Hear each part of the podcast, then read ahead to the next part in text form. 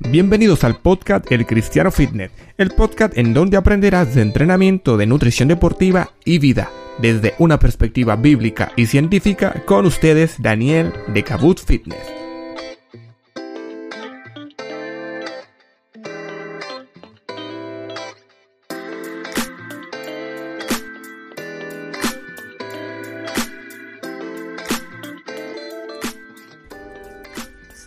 Muy buenos días, buenas tardes, buenas noches, amigos, familiares, donde sea que nos estén escuchando. Qué placer enorme poder compartir con ustedes un episodio más del podcast El Cristiano Fitness. Soy Daniel Cabuz, entrenador personal, y me dedico a ayudar a las personas a que puedan perder peso de una manera práctica y segura. Quería anunciarles amigos fieles eh, que nos escuchan cada lunes aquí a través de eh, Spotify, Apple Podcast donde, o donde sea la plataforma que nos escuchan que me ha llegado un correo electrónico y nada, felicitándonos a todos nosotros porque sé que ustedes también forman parte de, este proyecto tan, tan bonito y, lleno de, pasión que es esta, esta plataforma de El Cristiano Fitness. Y nos ha llegado un correo donde nos han felicitado porque estamos dentro del top 15 de los podcasts cristianos más escuchados de España. La verdad que eh, le doy muchas gracias a Dios por, por, pues por esta bendición enorme de, de, saber que muchas personas nos están escuchando y de saber que está siendo de, de bendición, de provecho, de edificación para la vida de aquellas personas que, más lo necesitan. En el episodio de hoy, queridos amigos, estaremos hablando de un, de un pequeño resumen que, hice acerca de un libro que hace eh, aproximadamente unas dos semanas terminé de leer que se llama ¿Qué comería Jesús?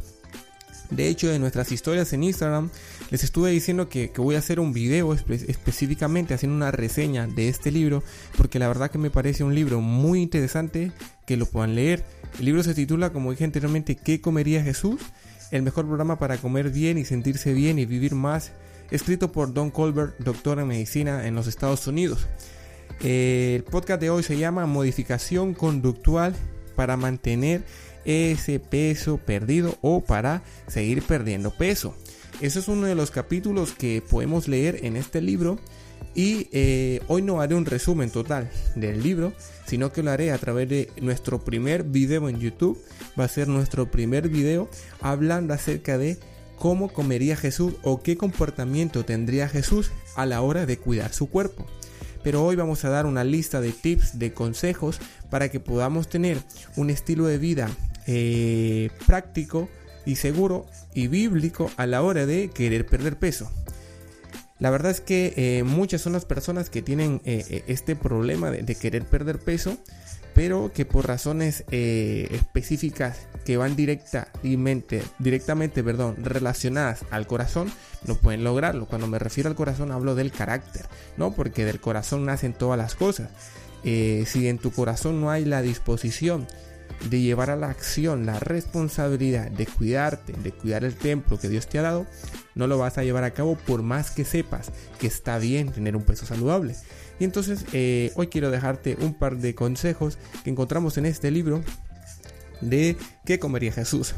El primer consejo que me gustaría dejarte es que modifiques la manera en que compras y cocinas alimentos. Muchas son las personas que tienen dificultad en modificar el modo en que comen por tanto, yo recomiendo que modifiquen la manera en que compran alimentos y lo preparan. Es uno de los consejos que se dan en el libro. Otro consejo que te dejo por aquí, hoy tienes que anotar, tener un boli y un cuaderno para que vayas anotando los consejos. La verdad que, te, va a ser de mucho beneficio. El consejo número 2 es que modifica la hora de la comida. Mira, ciertamente, sino solamente con modificar y estructurar de la mejor forma nuestras comidas, tener eh, saber a qué hora vamos a desayunar, saber a qué hora vamos a almorzar o comer o saber a qué hora vamos a cenar, nos va a permitir tener una estructura buena y no tener alimentos de por medio entre cada comida. Porque lo que pasa es que a veces tenemos aumento de peso porque hay un desorden alimenticio en las horas que comemos. Luego, modifica tu actividad después de comer. Muchas personas lo que hacen después de comer es literalmente irse al sofá y sentarse dos horas a ver una película, a ver Netflix. Ah, no digo que de vez en cuando esté bien, pero si lo vuelves una práctica, eso va a generar un problema mayor.